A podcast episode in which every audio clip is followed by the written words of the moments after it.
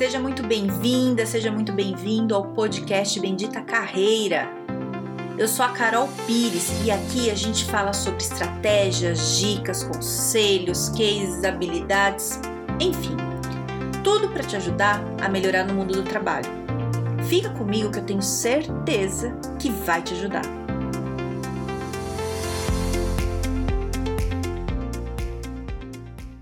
Ai, Carol, quero jogar tudo pro alto. O que, que eu faço? Eu te digo o que você faz. Não jogue. Não jogue tudo pro alto. É, esse, esse, é o pior, pior erro em carreira. Não faça isso. Ai, Carol, mas eu não aguento mais. Eu te entendo, mas calma, calma. Então é o seguinte: é, por que, que eu falo para você não, não largar tudo e jogar tudo pro alto?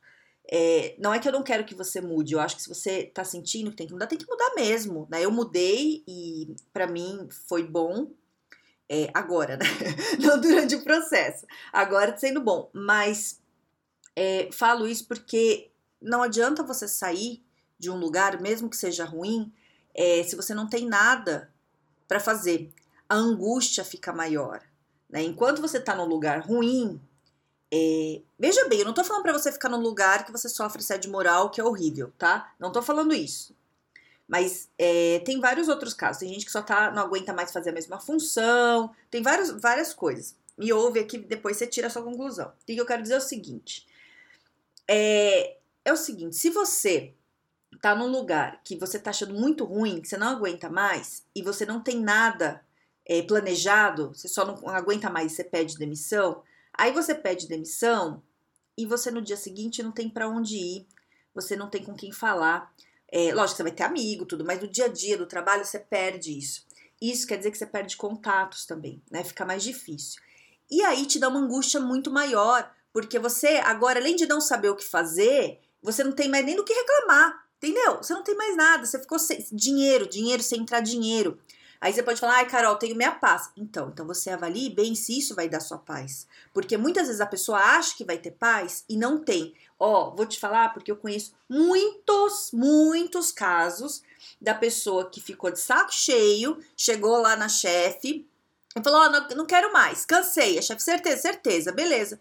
Aí a pessoa sai toda feliz, tá? Caso real saiu, saiu todo feliz lá, todo, todo, ai, pedi demissão, que maravilha. Aí, uma semana depois, começou a bater o desespero, porque não tinha reserva financeira, não estava conseguindo emprego e foram três meses assim. A pessoa ficou em pânico. E, te digo mais, em vez de ir para a área que a pessoa queria, a pessoa teve que ficar é, fazendo entrega de, de coisas que, né, assim, entregar, né, essas coisas tipo essas empresas, você, né, você pega de um lugar, leva para fazer entrega para conseguir ter dinheiro para comprar comida. Então, o desespero aumentou muito mais, né? A pessoa no outro emprego estava ganhando um salário muito, muito bom, estava bem, né? Então, essas coisas impulsivas é, são ruins. São ruins porque você acha que, que só você sair vai te dar paz e às vezes não é isso. Tem que avaliar muito bem. Veja bem, não tô falando que é ruim fazer entrega, tô falando que nesse caso, dessa pessoa estava no emprego que era bacana, estava dentro da área da pessoa, gostava, ganhava bem, e aí, quando pediu demissão achando que ia ter paz, teve que aceitar qualquer coisa que apareceu, não escolheu, entendeu? Você entende? Você pedir demissão não quer dizer que você tem escolha, entende? A escolha é se você consegue escolher onde você vai trabalhar. Entende a diferença? Então, quando você tá com essa vontade de jogar tudo pro alto, o que, que você tem que fazer? Respira respira, vai tomar um copo d'água, dá uma volta no quarteirão e monta um plano. Eu não tô falando que você tem que ficar aguentando um lugar que você não, não quer.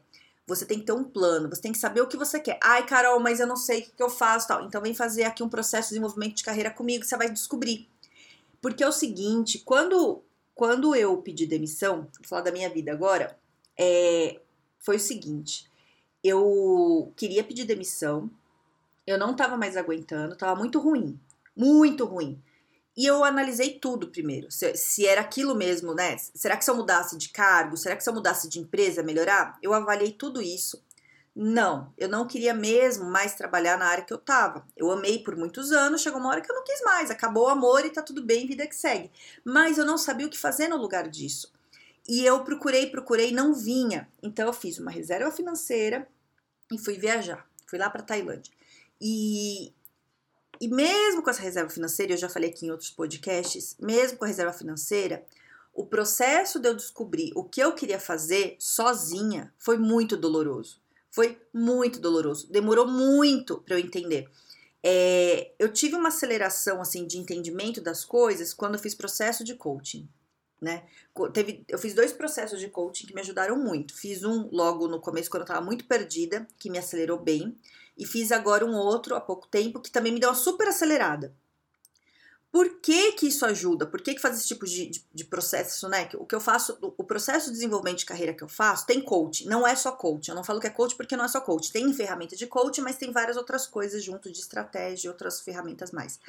Mas por que que esse tipo de coisa ajuda? Porque uma pessoa de fora com experiência, ela consegue é, te fazer perguntas que te dão clareza. Né? Então, num processo de coaching, a pessoa não te fala o que você tem que fazer. Né? Eu nunca falo para a pessoa o que ela tem que fazer. Né? O máximo, às vezes, é uma sugestãozinha, assim, olha, que seria interessante, o que você acha? Mas a base do processo é pergunta. Então, a ideia é perguntar para a pessoa para tirar, porque a resposta, como eu já falei lá no do propósito, no podcast do propósito, é assim, a, a, a resposta já está dentro de você. Você que não está com clareza. Então, a resposta para mim, hoje olhando para trás, era óbvia. Antes de eu pedir demissão, se eu tivesse a clareza que eu tenho hoje, eu já saberia.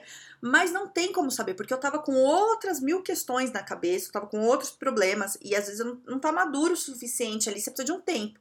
E eu tirei esse tempo e passei por um processo. E foi muito tempo e muito sofrido. Se eu tivesse alguma dúvida, eu teria voltado é, para o meu trabalho anterior, porque foi muito difícil, sabe? E então, quando eu falo de não jogar tudo pro alto, é para você tentar não fazer o que eu fiz, porque o que eu fiz, eu sofri, gastei muito dinheiro, muito tempo, muito, muito, né? Se você conseguir ficar no seu trabalho mais um pouco montar um plano enquanto você estiver no seu trabalho para você sair desse trabalho e ir para o seu plano ou fazer em paralelo no começo e mudar é o ideal, né? No meu caso não dava, eu não conseguia, eu trabalhava muitas horas por dia, né? Eu lembro assim que eu, eu tinha vontade de ler, eu não conseguia ler, porque eu chegava em casa tão exausta, tão cansada.